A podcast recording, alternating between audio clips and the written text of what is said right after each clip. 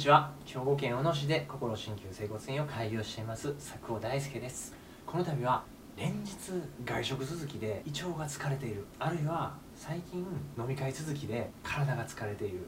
食欲がない。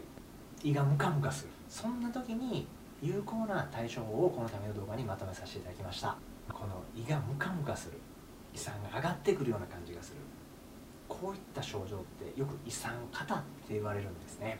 この胃酸過多なんですけれども僕は昔胃酸がよく出ている。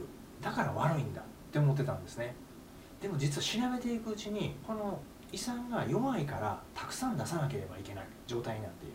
こういうことを学びました。本来強い胃酸が出ている時は食べたものとかを正常に分解することが可能になっています。でも胃酸が弱くなってしまうと量で食べたものとかを分解することができなくなってしまうんですね。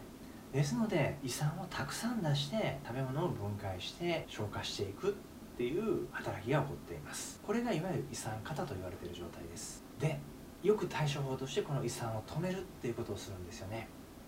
じゃあどういうことが起こるかというとさらに消化が悪くなって胃腸がムカムカしたりなんか食欲がなくなったり食べたものが上がってきたりするような感じがす。るそういうことが起こってしまうんですね。ではこの弱い胃酸を強くするためにはどうしたらいいのか。そして胃酸がなぜ弱くなってしまうのか。まず胃酸が弱くなる原因なんですけれども一つは内臓をコントロールしている迷走神経っていう神経がポイントになってきます。その迷走神経ってどこから出てるんだって言ったら脳幹っていうところから出ているんですね。その部分っていうのが大体この辺りになります。迷走神経に悪い刺激が入る時っていうのはこの辺りがカチカチになる時なんですね。よくそういった方は首が凝ったとか肩が凝ったっていうことを教えてくださいます。この迷走神経を少し元気にしてあげる方法があるんですね。どんなことかというととても簡単なことです。うがいをするっていうことがまず一つになります。そしてよく笑う。これも一つ迷走神経のリラックス方法になります。そして3つ目ですね。お風呂に入った後最後冷水をかぶる。これも一つ迷走神経を刺激する方法になります。この3つの方法は1回やるだけでは良くならないです。でも続けていただくことによってこの迷走神経を活性化することができます。そうすると内臓を元気にすることができます。その結果弱い胃酸を強くしていくことも可能になってきます。この迷走神経を元気にする刺激を入れる。とても簡単にできることですので胃がムカムカする。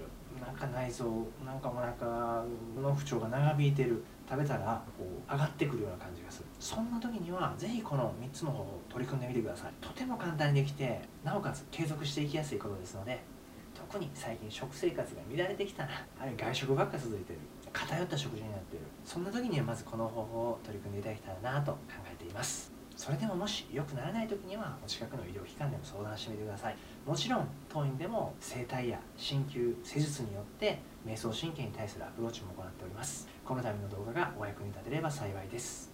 この度の動画を見て良かったと思う方は親指を立てたグッドボタンとチャンネル登録の方をよろしくお願いします。それでは失礼します。